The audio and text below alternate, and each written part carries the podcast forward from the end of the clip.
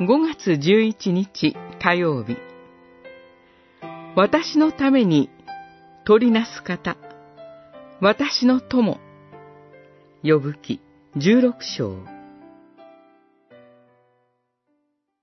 このような時にも見よ天には私のために承認があり高い天には私を弁護してくださる方がある。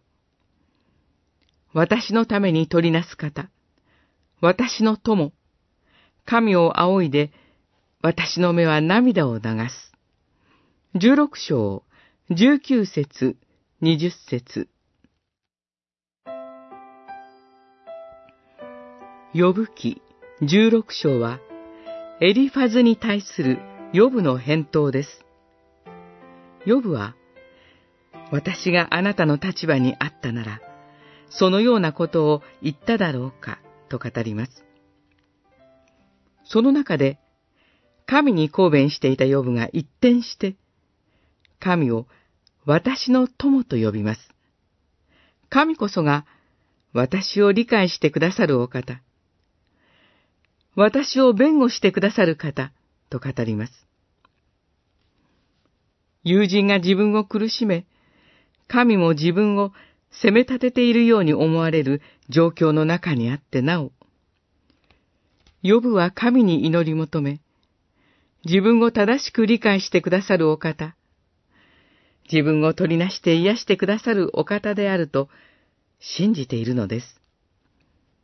その神の愛を思い、神を仰ぎ見て、涙を流します。ヨブは苦難の中にありながらも、神の身元に近づき、神の懐に飛び込んで、神の愛を確信するのです。